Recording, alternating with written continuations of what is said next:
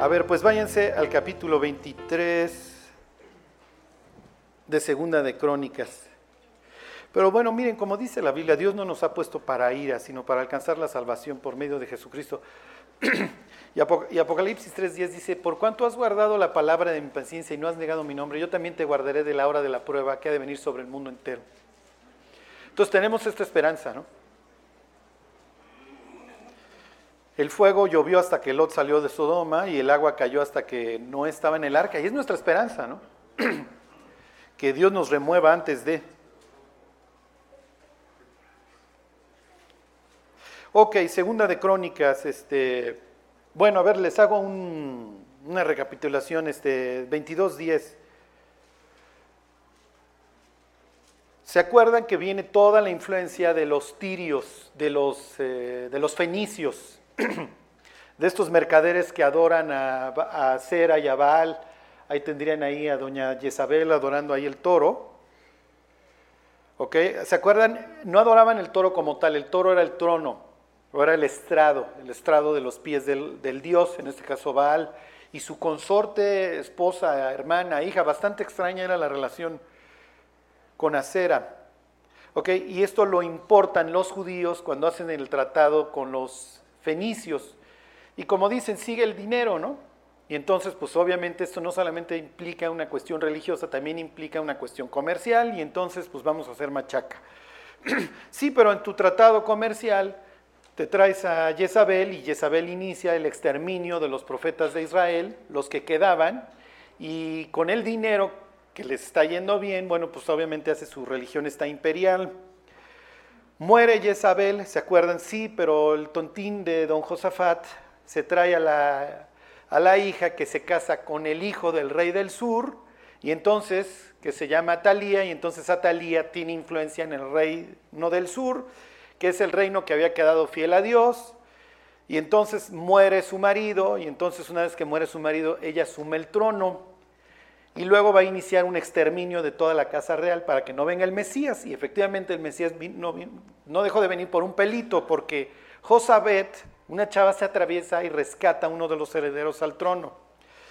Ok, bueno, a ver, se los leo en el 22.10. Dice, entonces Atalía, madre de Ocosías, este Ocosías es el rey del sur, viendo que su hijo era muerto, se levantó y exterminó toda la descendencia real de la casa de Judá. O sea que el diablo por poco lo logra exterminar que no venga Cristo, porque Cristo venía por el linaje mesiánico y tanto andar cuidando desde Abraham el linaje mesiánico, bueno, desde Noé, como para que esta chava lo lograra exterminar. Pero se atraviesa una mujer de estas héroes. ¿Se acuerdan de estas promociones que hace Vips de héroe desconocido? Si algún día mandan su cartita, pues manden a Josabet. Digo, no van a ganar, obviamente, ni un país de queso, pero pues este es de esos, de esos este, héroes escondidos que uno no ve en la historia a veces, pero cuando lean Mateo 1, la genealogía de Jesucristo, pues ahí está esta chava que se atravesó y que salvó la descendencia. Entonces dice el 11, pero Josabet, hija del rey, del rey Ocosías, tomó a Joás, hijo de Ocosías, léase su sobrino, su sobrino, y escondiéndolo de los demás hijos del rey que andaban matando, a los cuales mataban, le guardó a él y a su ama en uno de los aposentos. ¿Ok? En uno de los aposentos de dónde? ¿Quién sabe? ¿Mandé? En uno de los aposentos del... ¿Dónde vive Josabet? Pues de los aposentos de los sacerdotes, porque su marido es sacerdote, fíjense. Dice, Punto seguido, así lo escondió Josabet, hija del rey Joram, mujer del sacerdote Joyada, porque ella era hermana de Ocosías, de delante de Atalía, y no lo mataron y lo tuvieron escondido en la casa de Dios seis años. La casa de Dios va a jugar todo un papel aquí crucial. Ok, en toda esta historia que vamos a ver, es una historia horrible, esta es una historia toda agridulce, espantosa a la que Jesús va a hacer alusión un día antes de su muerte. Ok, dice el 23, en el séptimo año se animó Joyada y tomó consigo alianza a los jefes, en alianza a los jefes de centenas. Israel había sido dividido en varias secciones, en jefes de centenas y de miles, bueno, desde decenas, en el desierto. No era tanto lo que Dios quería, pero se acuerdan que Moisés un día está administrando justicia, desde la mañana hasta en la noche, y viene su suegro y le dice, ¿qué haces, maestro? Te vas a volver loco. o sea, te vas a, tienes sobrecarga de trabajo. Divide al pueblo en 10, en 100, en grupos así, y que todo lo consulten entre ellos, ya las causas muy fuertes que te las traigan a ti, y entonces le hace caso Moisés. Era lo que Dios quería, quién sabe, porque luego Dios llama a 70 ancianos más adelante en el desierto. Yo creo que ese era el proyecto de Dios, pero bueno, así se quedó establecida la sociedad civil y aquí la sociedad civil va a intervenir en una conspiración para derrocar a Atalía. Entonces va a intervenir, esto parece nuestra independencia, ¿ok? Wow, ajá. En nuestra independencia intervienen los criollos y el clero, ¿ok? ¿Por qué el clero? Porque en, España se estaban modernizando y le iban a decir fucha a la Inquisición y todo esto, y como aquí pues les encantaba seguirle extrayendo hasta las muelas, entonces el propio clero, ¿sí? Organiza la, independencia con los criollos pues, que quieren ascender a los puestos altos y a la milicia, ustedes conocen la historia, y bueno, aquí se quieren quitar la bota de, de Atalía, ¿ok? No tanto a las cortes de Cádiz, ok, aquí sí se quieren modernizar para que me entiendan, quieren progresar, no como en México. Ok, que la idea era mantener al pobre país en el oscurantismo. Ok, y entonces hacen su, versículo 2, su conspiración. Y entonces todos estos jefes de centenas, junto con los levitas, dice versículo 2, los cuales recorrieron el país de Judá y reunieron a los levitas de todas las ciudades de Judá y a los príncipes de las familias de Israel y vinieron a Jerusalén. ¿Ok? Y entonces ya logran su, su conspiración, ¿ok? Tipo México. No sé si le estoy diciendo la historia oficial o no, la no oficial, pero bueno, créanme por fe, ¿ok? Y entonces hacen su pacto, en donde, fíjense, versículo 3, y toda la multitud hizo pacto con el rey en la casa de Dios. Otra vez, porque toda la historia va a girar en torno a la casa de Dios. La casa de Dios, si se acuerdan, es el microcosmos que representa el cielo o donde Dios vive, o el Edén. ¿Sí se acuerdan? Tienen las mismas características. Ok. Y entonces les dice Joyada, versículo 3, He aquí el hijo del rey, el cual reinará como Jehová ha dicho respecto a los hijos de David. Entonces tenemos el pretexto hasta de Dios para quitar a Talía. Ok, entonces efectivamente hacen todo su, su rollo. El día que van a sacar al rey, se van a reunir en la casa de Dios y ahí lo van a ungir por rey. Versículo 6 dice Joyada, ninguno entra en la casa de Jehová sino los sacerdotes y levitas que ministran. Obviamente al tabernáculo no puede entrar nadie, o en este caso al templo, pero en el atrio sí podían entrar, ¿se acuerdan? Y entrabas nada más a la, a la mera entrada para dejar tu, ¿cómo se llama? Tu ofrenda, exactamente. Pero ya no podías entrar al templo, obviamente, podías llegar a los patios. ok, pero ahí es donde van a hacer, van a ungir al rey. Dice, se los vuelvo a leer, y ninguno entra en la casa de Jehová sino los sacerdotes y levitas que ministran.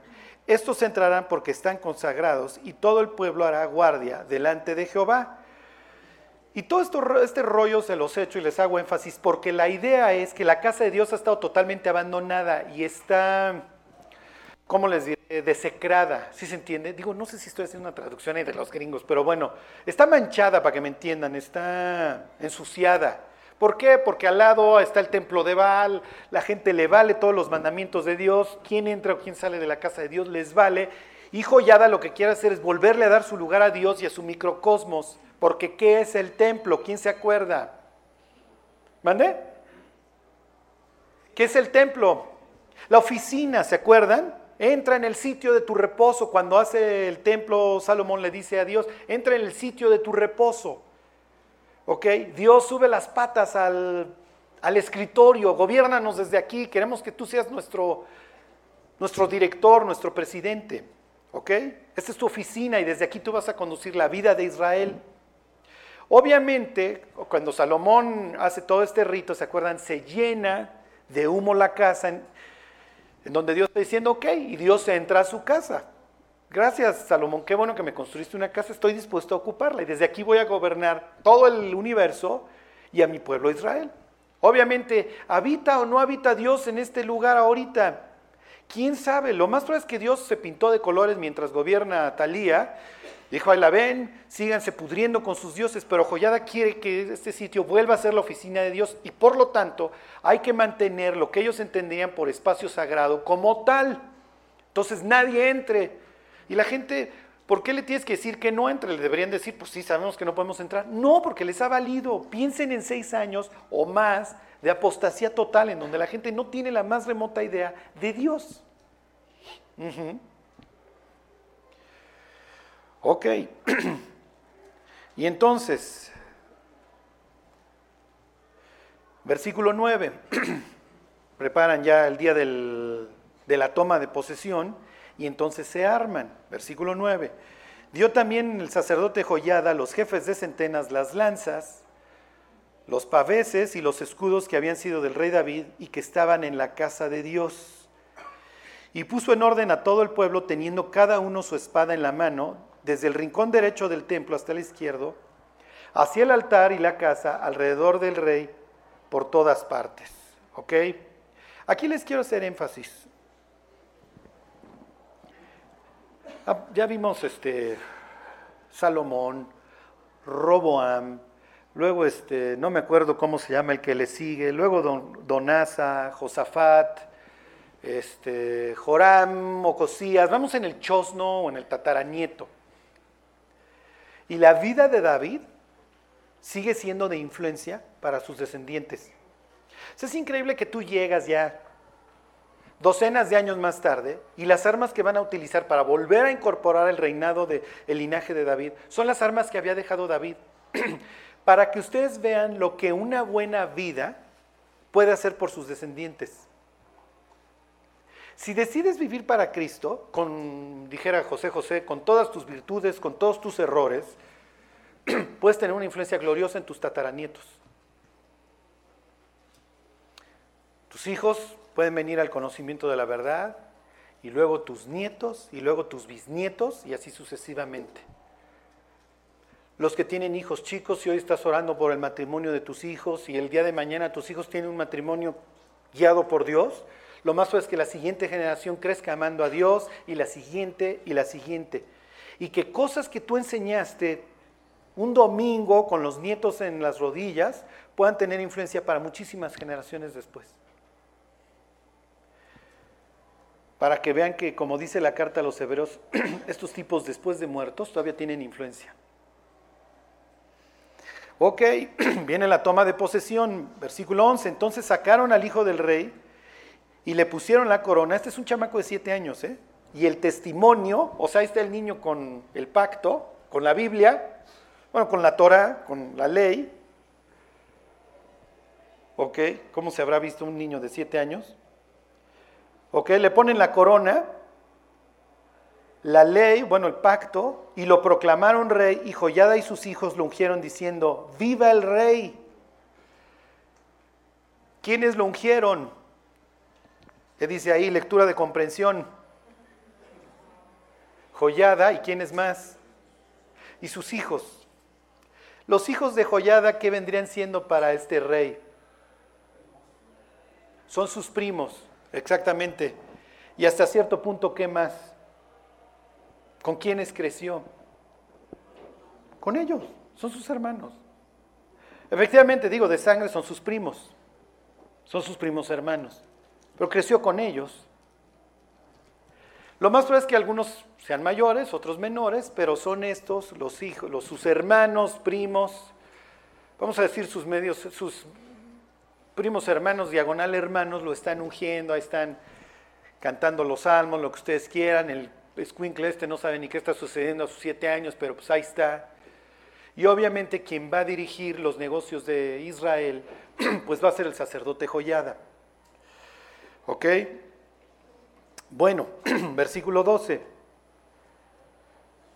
Cuando Atalía oyó el estruendo de la gente que corría y de los pueblos que aclamaban al rey, vino al pueblo a la casa de Jehová. Y mirando vio al rey que estaba junto a su columna a la entrada, y los príncipes y los trompeteros junto al rey, y que todo el pueblo de la tierra mostraba alegría y sonaba bocinas, y los cantores con instrumentos de música dirigían la alabanza, entonces Atalía rasgó sus vestidos y dijo, traición, traición, pues sí. en términos políticos, la madrugaron. Y sí, la madrugaron, esta chava no suponía qué hora. Y entonces Joyada cuando la ve, dice, mátenla. Pero la primera orden que da es sáquenla del templo, porque no la vamos a matar dentro del templo, no vamos a derramar sangre en el templo, porque tenemos que mantener este sitio sagrado. ¿Se entiende? Entonces viene esta, ¿cómo le viene esta mentalidad, como la deberíamos de tener nosotros, de lo profano y de lo sagrado. ¿Ok? ¿Qué veo en la tele? ¿Qué música escucho? ¿Qué influencias tengo? La influencia de Talía obviamente resultó nefasta, lo mismo que la de su papá acá, etcétera. ¿Ok? Entonces viene, ok, se vuelve a reintroducir en Israel. Te tienes que cuidar, tienes que cuidar tu vida. ¿Ok? Bueno, versículo 15. Ellos pues le echaron mano y luego que ella hubo pasado la entrada de la puerta de los caballos de la casa del rey, ahí la mataron. ¿Ok? Y entonces viene la reorganización de la vida devocional de Israel. Cuando una persona regresa a Cristo, lo primero que tiene que reorganizar no es tanto si tiene que dejar de fumar, de chupar, de decir groserías. Eso va a ser una consecuencia. La persona lo primero que tiene que reactivar es su vida devocional. Porque quien nos limpia del pecado y quien nos salva del pecado, o quien nos lleva a no cometerlo, no somos nosotros. En serio, ¿ustedes creen que Chelas va a dejar de chupar? Oye, Charlie, pero los que van alcohólicos anónimos, sí, los que van alcohólicos anónimos son borrachos en seco. Siguen pensando igual, viviendo igual, pero ahora lo hacen en seco. Y hay unos que hasta amargados se vuelven y les quieres invitar una chela porque eran más simpáticos de borrachines. Lo que les quiero decir es que quien cambia el corazón y quien nos lleva a vivir de forma distinta es el Espíritu Santo. Sin Él no podemos hacer nada, nada. Seguimos siendo los mismos. ¿Se acuerdan cuando Jesús está platicando con el fariseo y le dice, tienes que nacer del agua y del Espíritu? O sea, te, te tengo que limpiar y tengo que poner un espíritu nuevo dentro de ti y hacer, lo tengo que hacer yo en ti que andes sin mis estatutos y los pongas por obra. Pedirle a alguien que deje de pecar es llevarlo a una azotea, darle unas alas de madera y decirle vuela. Se va a matar. No puede. Piénsenlo, hay días que pudiéramos decir, ahora no pequé Dios, y Dios diría, porque estuviste en coma. Ajá. Sí, o traías un gripón bárbaro, o neumonía, te operaron y estuviste dos días dormido. Pero los otros días, ajá, si no buscamos a Dios y si no dependemos de Él, olvídense, no, el pecado es, es un tsunami. Y parecemos ahí el coyote ahí cuando le viene el piedrón y saca así su mini paraguas, o sea, nos aplasta. Entonces, cuando una persona esté recurriendo y recurriendo al, mismo pecado, lo que ustedes quieran, no le digan échenle ganas, porque pues va a decir sí le echo ganas, pero Entonces, lo que tiene que hacer es tener una vida devocional. Tiene que tener tiempo solo y pasarlo con la Biblia y tiene que pasar tiempo con otros creyentes. Si no, olvídenlo. No hay, no hay, no hay forma, no hay forma. Ok, entonces dice el 18, luego ordenó Joyada los oficios en la casa de Dios bajo la mano de los sacerdotes y levitas, según David los había distribuido, en la casa de Dios para ofrecer a Dios holocaustos, como está escrito en la ley de Moisés, con gozo y con cánticos y conforme a, la disposición de David. Entonces, ¿se acuerdan que había que ofrecer un sacrificio que le llamaban la Biblia continuo? En la mañana y en la tarde, en la mañana y en la tarde. Obviamente este sacrificio lleva años sin celebrarse. Y lo que hace Joyada es reactivarlo. Y muchas veces van a ver esta reactivación del templo en el libro de Crónicas. Luego lo van a ver en, los libros de Nehemías. y Ageo y todos estos que hablan de la, reconstrucción. ¿Ok? Entonces, cuando una persona se convierte, no es, muchacho, échale ganas. No. Hazte una disciplina y ponte a leer la Biblia todos los días. No te dejes de congregar, sé fiel a tus estudios de la Biblia, a tu congregación, y con eso vas a ir saliendo poquito, poquito a poco, dos pasos para adelante, uno para atrás, pero vas a salir adelante. Ok, versículo 19.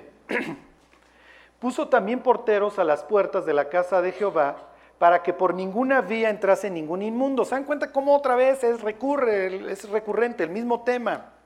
La idea es que no, este es un sacrificio, este es un sacrificio, esta es una tierra sagrada, esta parte, es el microcosmos, aquí vive Dios, esta es la oficina de Dios.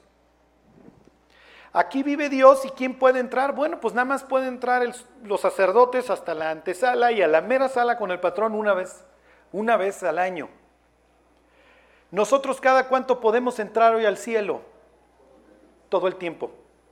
Cada vez que tú cierras los ojos y oras, estás llegando hasta el trono, dice la carta a los hebreos. Ok, pero grábense estas palabras. Puso porteros para que no entrara ninguna cosa inmunda al templo. Vamos, no podías entrar con un puerco, no podía entrar un leproso. Imagínense, se pone a estornudar y contagia a todos los sacerdotes. Ok, no podías entrar enfermo, no podías entrar después de tocar un cadáver. ok, no podías entrar cochino. Váyanse al Apocalipsis al capítulo 21.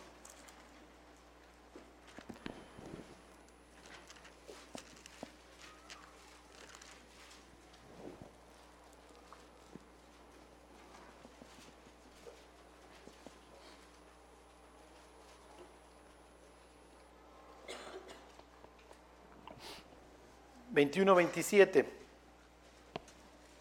Está hablando de la ciudad de Dios, ahí va a vivir Dios. ¿Ok?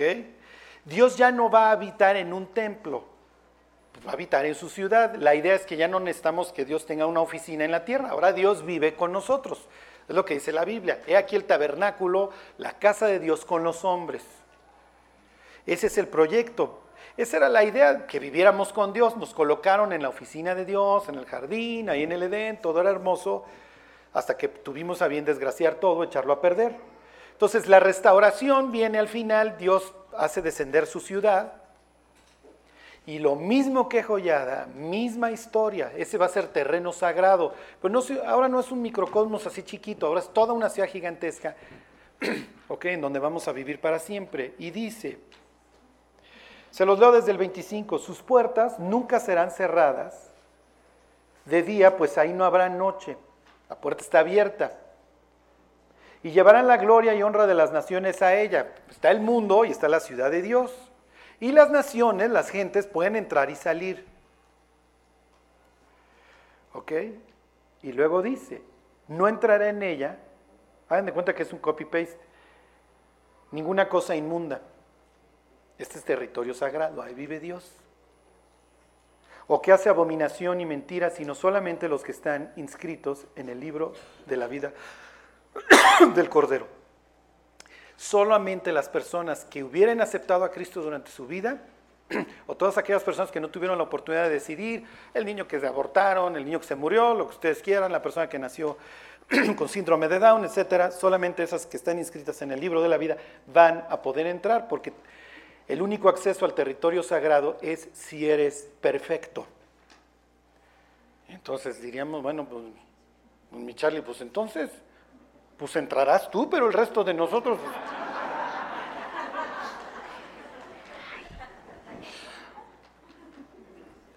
Ok. Ok, 22.14. Ahí mismo. Bienaventurados los que lavan sus ropas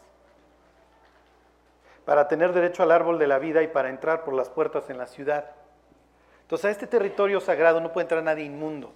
Bueno, entonces, pues, ¿qué? Si tú dices, yo quiero entrar, yo quiero pasar mi eternidad con Dios, yo no quiero estar excluido. Acuérdense que la Biblia, el Nuevo Testamento presenta el infierno como el caño.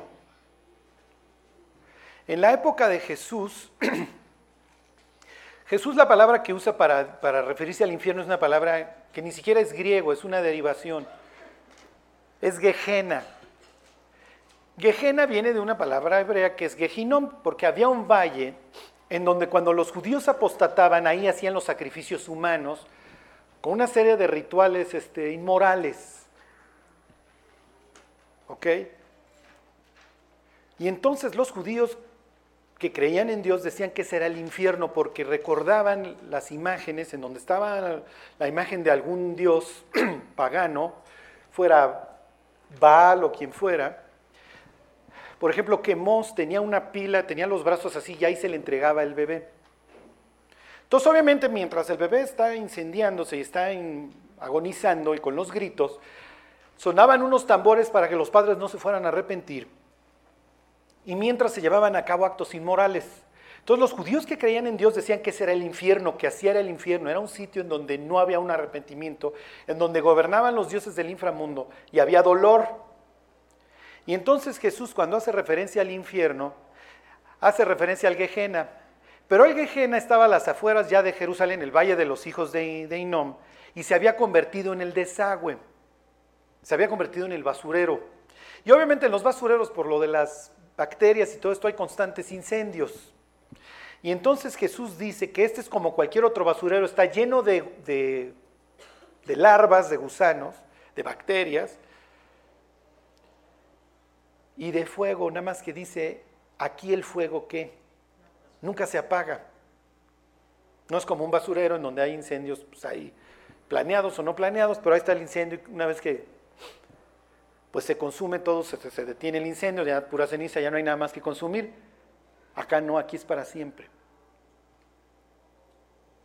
Entonces, cuando Dios hace referencia a su ciudad, obviamente para los lectores del Apocalipsis que entienden este contexto, ellos entienden, ok, la, la ciudad es donde vive Dios y donde no puede entrar nada inmundo. Y el desagüe, el caño, es donde se están quemando todos los incrédulos. Es donde están sufriendo con los dioses del inframundo, porque así lo entendían y Jesús así lo dice. El fuego eterno preparado para quién? Para el diablo y sus ángeles. ¿Ok? Váyanse a Apocalipsis, 60, eh, Apocalipsis 66, hijo. Hijo, la Biblia dice que no le añadas, yo ya le añadí este 44 versículos, 44 capítulos. Este, a ver, váyanse a Isaías 66.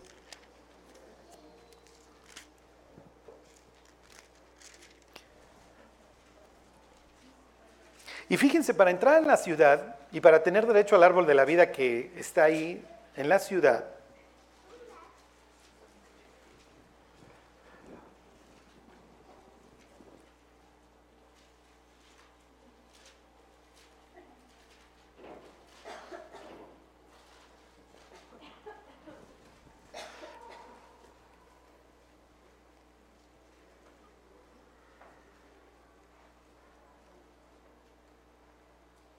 Ok, ¿qué les dije?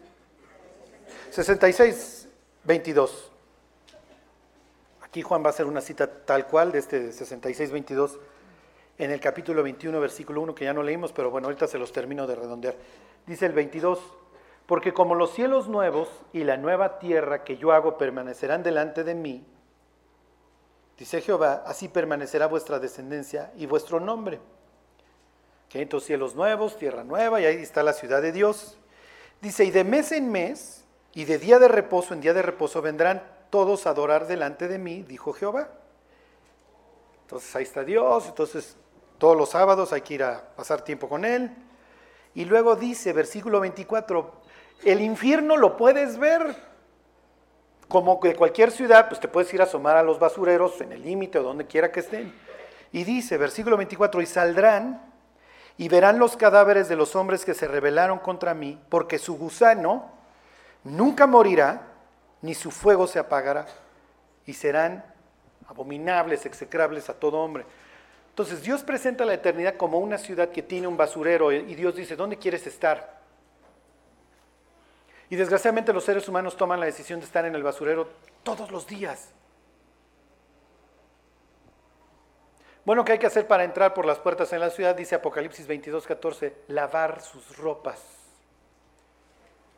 Y obviamente, ¿dónde las lavas? en el único sitio que nos purifica, en la sangre de Cristo.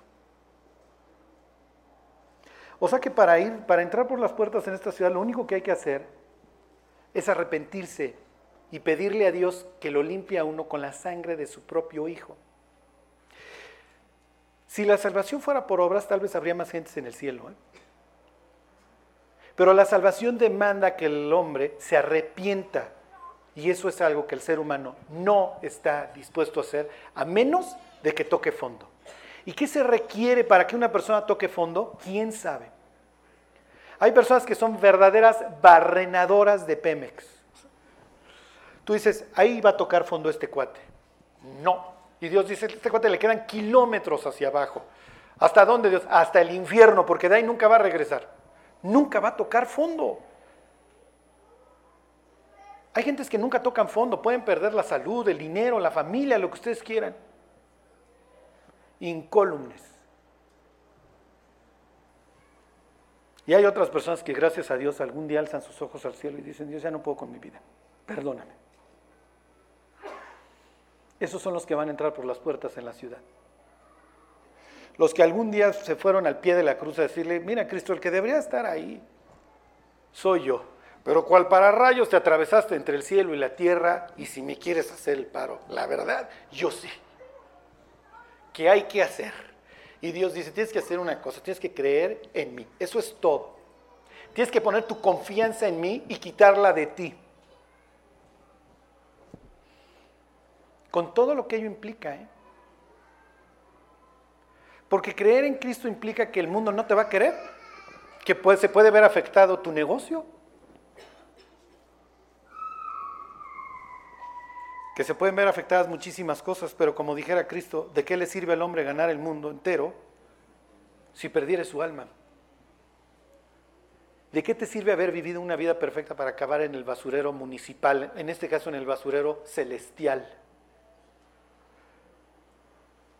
Y que salgan las personas de adorar a Dios, de haber probado alguno de los doce frutos que va a dar el árbol de la vida todos los meses, porque Dios dice, te lo voy a ir variando cada mes para que no te me aburras beber del agua de la vida y a Dios las patas de gallo, imagínense. Todos se van a parecer a mí, cutis casi perfecto, cuerpo perfecto. Salir y asomarte y ver a las personas en un constante dolor. Y a veces dijéramos, no, Charlie, pero el infierno es un ratito. No, no, no. El fuego nunca se apagará, dice.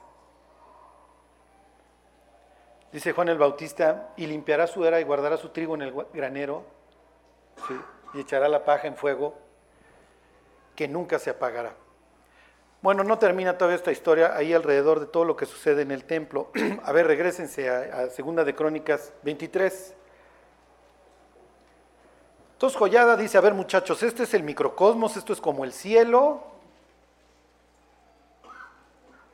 tiene su, Aquí no tiene sus ríos, pero tiene su fuente, que sería, vendría siendo donde se limpian los sacerdotes. En el caso del Edén y en el caso del cielo, pues sí, literalmente hay ríos que... ¿Se acuerdan? El Edén tenía uno que se iba en cuatro brazos. Y también el Apocalipsis, el Apocalipsis y el libro de Zacarías hablan también de un trono y del trono sale un río con agua de vida que trae salud a todos los mares, etcétera. ¿Ok? ¿Y qué sucede, versículo 21, cuando se murió Talía? Cuando tenemos victoria, cuando dejamos de, pecar, cuando, cuando excluimos de nosotros una mala influencia, cuando tiras tus discos de José José para que ya no andes depre, o los de Paquita, la del barrio, le hace la mamá de Trump, ¿se acuerdan que ya reconoció que es la jefa? Sí les llegó. ok. Bueno, dice 23, 21, y se regocijó todo el pueblo del país, y la ciudad estuvo tranquila después que mataron a Talía a filo de espada. El borrachín tirando todas sus botellas, y viene el regocijo cuando sacamos esa influencia asquerosa de nuestra vida. Ok, y ahora va a venir el triste desenlace con Joás, dice el 24, 1. De siete años era Joás cuando comenzó a reinar y 40 años reinó en Jerusalén. El nombre de su madre fue Sibia de Berseba. Berseba es el sur, ok. Ya, el colonista está diciendo, ya no tenemos influencia del norte. ¿Sí? O sea, imagínense que los chihuahueños trajeron lo peor al Distrito Federal y te dicen, esta chava era de, de Villahermosa o, de Cancún, o sea, lo más lejano al, al sur. Es lo que está diciendo el cronista. Ok, versículo 2, e hizo Joás lo recto ante los ojos de Jehová. Y aquí viene una frase importantísima. Todos los días de Joyada, que su papá, mentor, Mr. Miyagi, Yoda, este, como le quieran llamar. Todos necesitamos de uno. ¿Ok? Es su hoy sería coach, ¿no? Este, como le quieran llamar, pero en este caso es, su papá espiritual. Es su papá espiritual y todos necesitamos de uno. Todos necesitamos de ese consejero espiritual que ve desde afuera nuestra vida y nos dice, no, no por ahí no, o por ahí sí, o ponte a orar, o busca a Dios, o de plano no, o lo que ustedes quieran. La influencia de Joyada en la vida de Joás es increíble y más adelante la va a cambiar. Y ahí se va a venir todo abajo. Y Joás va a ser mencionado por Cristo como una persona hasta cierto punto execrable, y sí lo es. Pero es un tipazo ahorita, ¿eh? Como creció obviamente en el palacio y ve que su padre adoptivo eh, todo lo hace alrededor de, perdón, del templo, todo es alrededor del templo, y maten a esta chava fuera del templo, y nadie inmundo entre en el templo, y cuídense, y ustedes no pueden entrar al templo, solo los levitas. Él va, él va a entender este microcosmos, que esto se trata de la oficina de Dios y hay que mantenerla en perfecto estado. ¿Ok? Ok, versículo 3. Y Joyada tomó para él dos mujeres. Miren, era medio poligamón don Joyada que decía, pues una no es ninguna y dos, la mitad de una, de entrada dos, ¿ok? Muchos de aquí dirían, ay, ojalá hubiera yo tenido este mentor, pero bueno. Y engendró hijos e hijas. ¿Por qué, ¿Por qué toma para él esposas? ¿Por qué creen? ¿Por qué creen? Piensen en toda la historia que hemos estado viviendo con doña Talía. No vaya este tipo a ligarse a una chava del norte. Entonces antes de que este cuate empiece a voltear para cualquier sitio, aquí están tus dos esposas, mi cuate. Joyada lo está guiando. La persona menos indicada para escoger a su cónyuge es una persona enamorada, porque la persona enamorada está brutita. ¿Están de acuerdo? Lo ideal para tus hijos sería que tú eligieras a, tu, a su cónyuge. Porque tú estás frío y tú vas a estar buscando ciertas características que a ellos tal vez ni siquiera le interesan. Todos lo sabemos. Que alguien espiritual y sabio elija a tu cónyuge es mucho mejor. Los solteros dicen, ¿cómo crees, Charlie? Y los casados dicen, ojalá si hubiera sido, mi Charlie. La otra vez estaba yo viendo a una niña de nueve años no, no, no, no, así te la comes. Me dijo todo un capítulo de la Biblia de memoria y sabe varios idiomas. Y yo dije, ya, ya encontré mujer para mi hijo. Él todavía no lo sabe, pero dije, ya. Ahí mismo ya casi eh, partimos los animales y cruzamos. Pero pues el día de mañana yo sí espero que mi hijo me pregunte, oye, ¿Qué piensas de fulana? ¿Qué piensas de Mengana? No vaya a venir con Natalia o con Jezabel. Entonces Joyada es muy sabio y dice, mi cuate, antes de que se te ocurra ir para el norte y las veas muy guapas, aquí te voy a traer dos. Ok, bueno, versículo 4.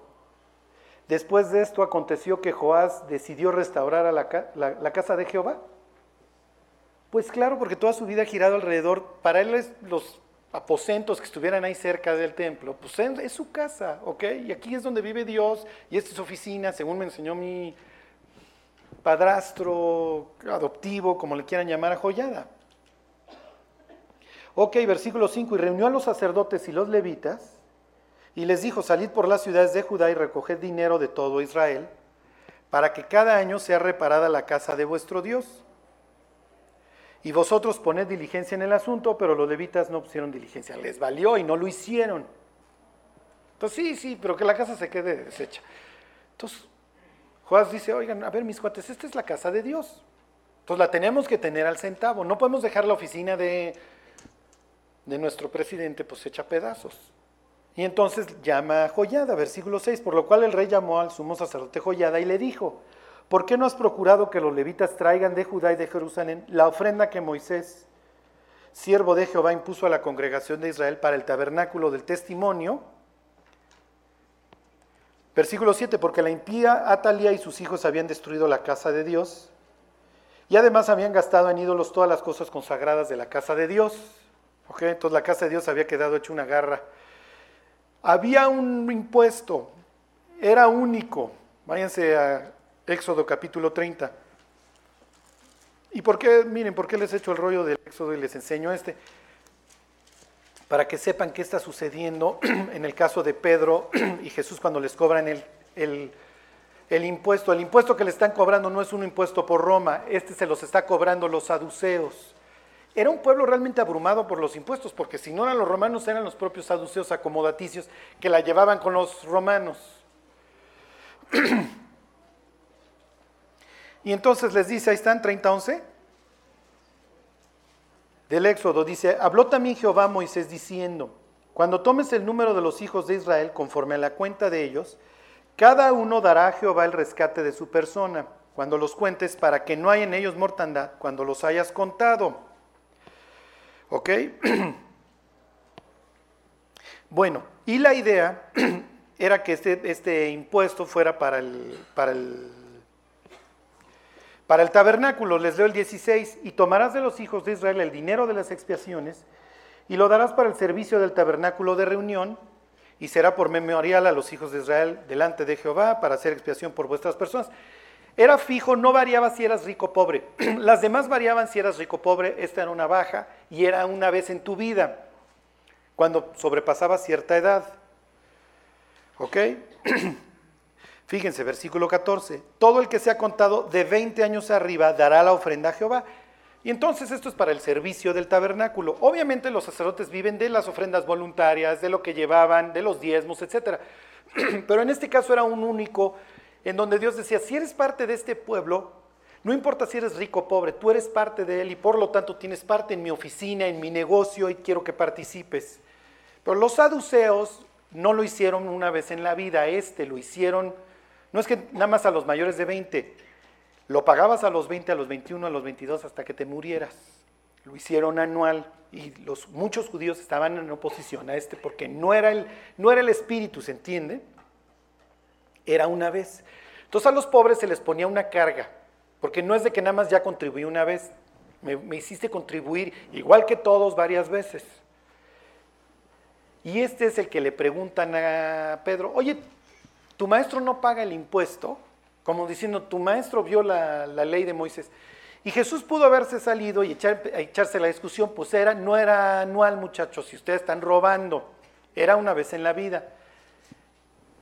Pero como, como son norteños, entonces entra Pedro y le dice, ¿de quién cobran las gentes los impuestos? ¿De los propios o de los extranjeros? Dice Pedro, pues de los extranjeros. Sí, pero para que no la armen de jamón, ve y pesca un pez, vas a encontrar las monedas y págales el impuesto. ¿Se, ¿Se, acuerdan de esa historia? Bueno, pues tiene que ver con esto.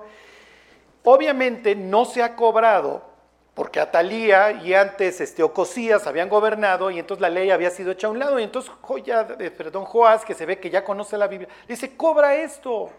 Esto es lo que Dios mandó para que siguiera caminando el templo. Y efectivamente van y lo hacen. Y arreglan el templo. Ok, regresense. Quiero que vean en qué acaba esta triste y cruda historia y no se las quiero dejar trunca.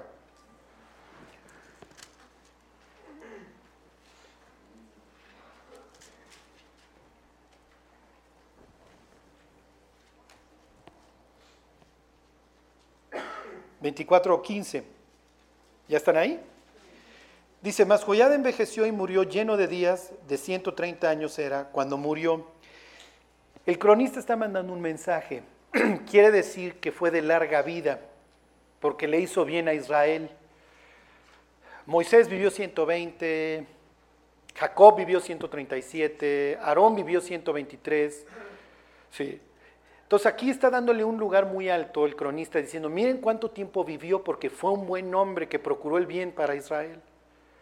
Pero muere Joyada, fíjense, versículo 16, y lo sepultaron en la ciudad de David con los reyes, por cuanto había hecho bien con Israel y para con Dios y con su casa, porque fue una especie de rey que sabe es ubicado, porque cuando su hijo adoptivo le reclama, oye, ¿por qué no traen esto? El cuate no le dice, pues yo soy aquí el que trae los pantalones. No, está bien. Le da su lugar al rey. Vamos a ver que el nieto de Joás no le va a dar, no, va que, no le va a dar lugar a los sacerdotes que tienen. Dice versículo 17, muerto Joyada, vinieron los príncipes de Judá y ofrecieron obediencia al rey y el rey los oyó. Entonces vienen los juniors y este los escucha y se empieza a dejar influir por ellos. Y el gran tipazo que es Joás que tuvo toda la instrucción y toda la vida de joyada delante de él, ahora se pierde escuchando a los escuincletes. Y versículo 18, y desampararon la casa de Jehová, el Dios de sus padres, y sirvieron a los símbolos de acera y a las imágenes esculpidas. Entonces la ira de Dios vino sobre Judá y Jerusalén por este pecado. Y envió profetas para que los volviesen a Jehová, los cuales les amonestaron, mas ellos no los escucharon. Entonces el Espíritu de Dios vino sobre Zacarías, hijo del sacerdote Joyada, y puesto en pie donde estaba más alto que el pueblo, les dijo, así ha dicho Dios, ¿por qué quebrantáis los mandamientos de Jehová? ¿No os vendrá bien por ello, por haber dejado a Jehová? Él también os abandonará.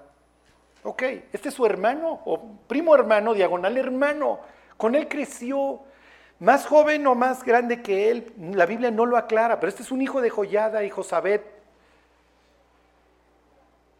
entonces, obviamente Dios está diciendo, como en la parábola de la viña, voy a enviar a mi hijo, a él lo oirán, va a venir el hijo de Joyada y lo van a escuchar. Oye, vas a escuchar a tu hermano, este es el hijo del que te rescató. Este es hijo de Josabet, la que te salvó el pellejo, la que te salvó la vida. Y cómo nos podemos volver muchas veces contra todas aquellas personas que nos amaron, que nos cuidaron, que nos enseñaron, contra la iglesia en donde nacimos y hablar pestes de ella, pestes de los que nos enseñaron.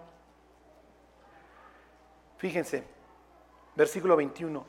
Pero ellos hicieron conspiración contra él y por mandato del rey lo apedrearon hasta matarlo en el patio de la casa de Jehová.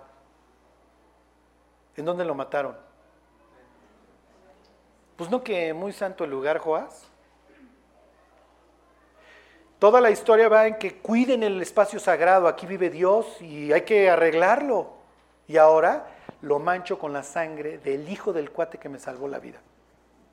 Lo mancho con la sangre del cuate que me vino a amonestar. Con eso lo ensucio. Fíjense, versículo 22, así el rey Joás no se acordó de la misericordia que Joyada, padre de Zacarías, había hecho con él antes mató a su hijo, quien dijo al morir, Jehová lo vea y lo demande. Y a la vuelta subió contra el ejército de Siria con un ejército pequeño y los puso manotas. Váyanse a Mateo 23 y ahí terminamos. En la cátedra de Moisés se sientan los escribas y los fariseos. Fíjense con quién va a comparar Jesús a los escribas y los fariseos. 23.2 dice, en la cátedra de Moisés se sientan los escribas y los fariseos. Así que todo lo que os digan que guardéis, guardadlo y hacedlo, mas no hagáis conforme a sus obras porque dicen y no hacen. Y de ahí se va a soltar Jesús a ponerse a los escribas y fariseos como lazo de cochinos. Entonces les va a decir hipócritas ocho veces. Hipócrita quiere decir actor en, en griego. Son unos actores. Cuelan el mosquito y se tragan el camello. Los judíos discutían qué pasaba si caía un mosquito en, el agua, si ya estaba inmunda o no. Entonces decían, si tiene cierto tamaño, está limpia. Entonces nada más la sacas mientras que el mosquito esté vivo. Para que vean a dónde llegaban estos cuates. Y Jesús les dice, quitan el mosquito y se tragan el camello. Y el camello es el animal, el animal inmundo más grande que hay. Entonces les está poniendo una de aquellas. ¿Ok? Y luego les dice,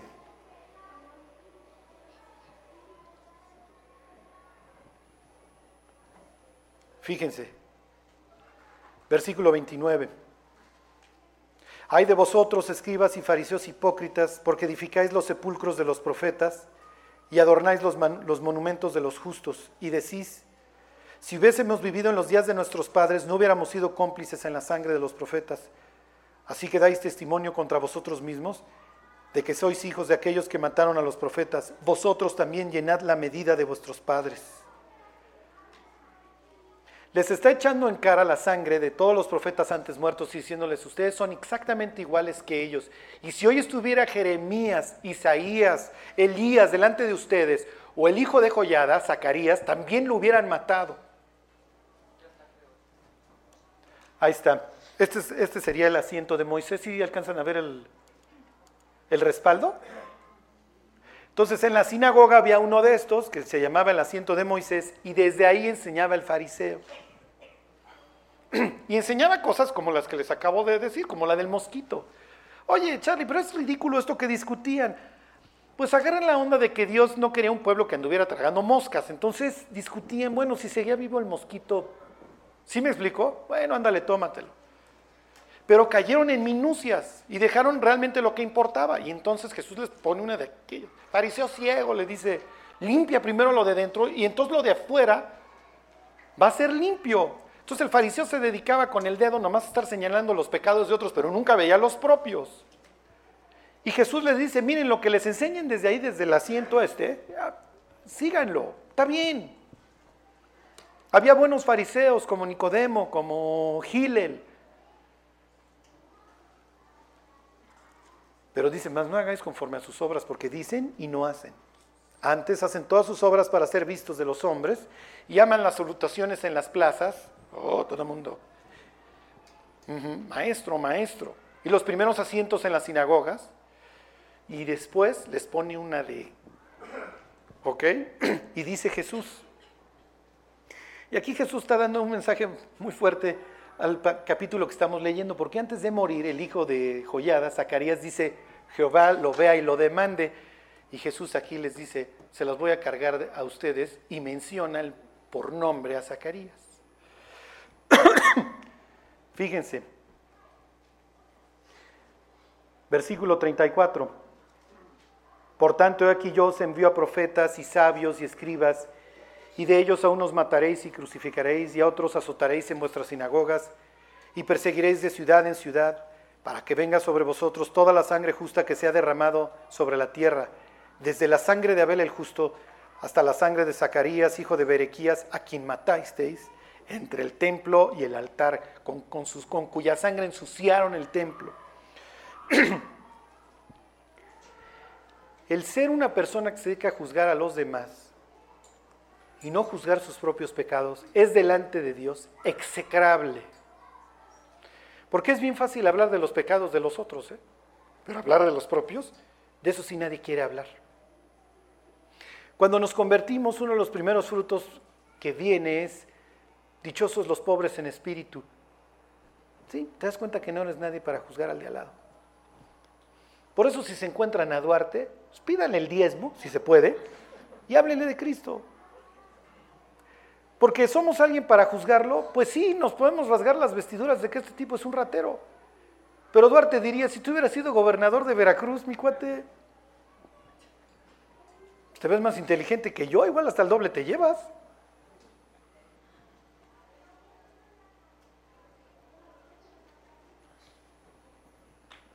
ok, la, la Biblia se dividía en tres secciones para,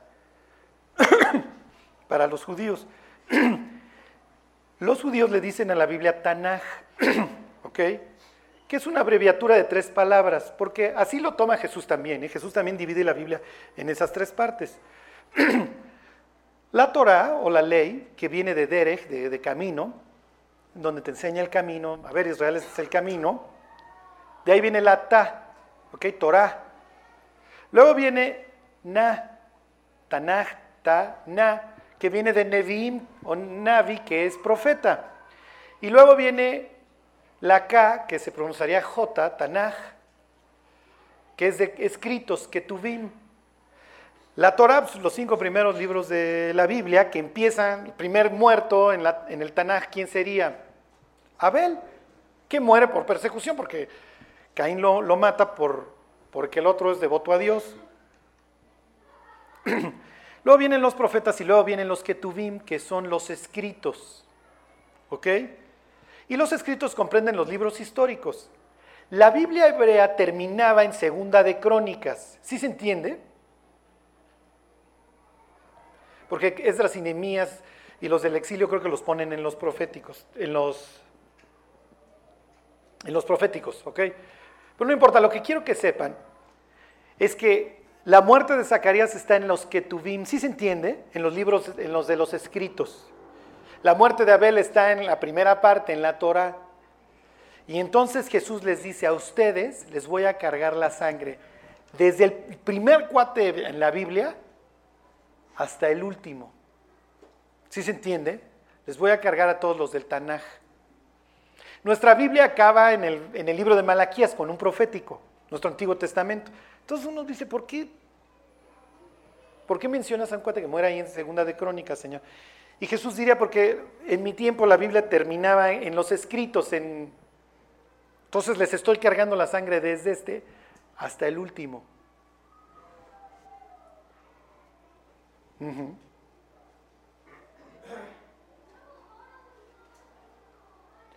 Fíjense, se los vuelvo a leer, 35, para que venga sobre vosotros toda la sangre justa que se ha derramado sobre la tierra, desde la sangre de Abel el justo hasta la sangre de Zacarías, hijo de Berequías, a quien matasteis entre el templo y el altar. Y luego les dice, de cierto os digo que todo esto vendrá sobre esta generación. Y luego imagínense a Jesús en el templo, ¿se acuerdan que usaban su manto que implicaba las alas?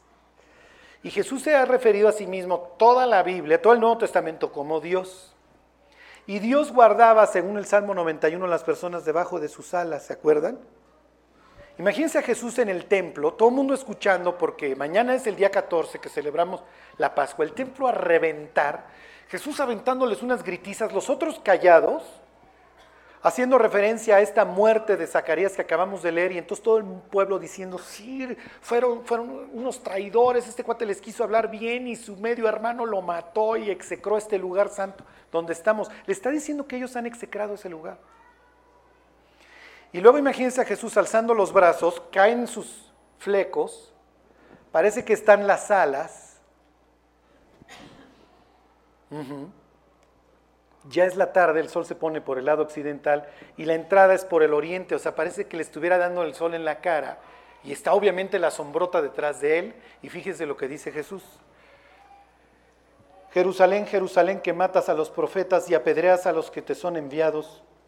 ¿Cuántas veces quise juntar a tus hijos como la gallina junta sus polluelos debajo de las alas? Y no quisiste. He aquí vuestra casa, os es dejada desierta, ahí la ven, y no me van a ver más hasta que me vean regresando, muchachos. Porque os digo que desde ahora no me veréis hasta que digáis, bendito el que viene en el nombre del Señor. Y Jesús está diciéndole a Zacarías hasta cierto punto, antes de morir dijiste que lo viera y lo demandara, ¿va? Sí te tomé en cuenta, mi cuate. Y antes de morir, se los dije, les voy a cargar la sangre también de, de Zacarías. ¿Se acuerdan de Zacarías? ¿Qué es lo que pasa después de la muerte de Zacarías? Viene la invasión.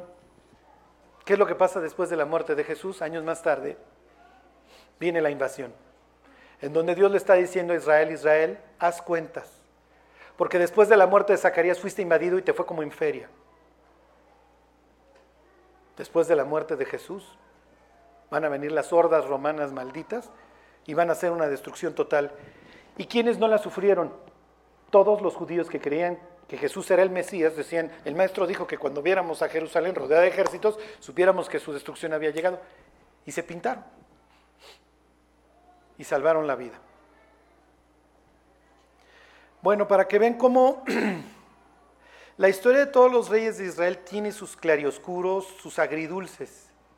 Asa que hace alianza, digo que se acuerdan así con los orientales, con los arameos. Josafat, que hace alianza con los norteños. Joás, que empieza súper bien y luego acaba matando al propio medio hermano. Hasta que vino un rey que nunca tuvo defecto y también acabó siendo muerto.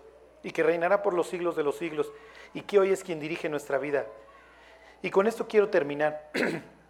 Cuando está muriendo Zacarías, dice que Dios lo vea y lo demande. Y Dios efectivamente lo ve y lo demanda tanto que antes de morir Jesús dice, y por cierto, mis cuates, les voy a cargar la sangre de este cuate, porque ustedes son igual que los que lo mataron. Y sí me acuerdo de él, y va a pasar exactamente lo mismo que en la época del otro. Ayer estaba yo orando y le decía a Dios, es que yo muchas veces no te creo oro y digo, sí, Dios, yo sé que me escuchas, pero yo muchas veces pienso que no me respondes, o sea, que te valen mis oraciones y que orar no tiene ningún caso.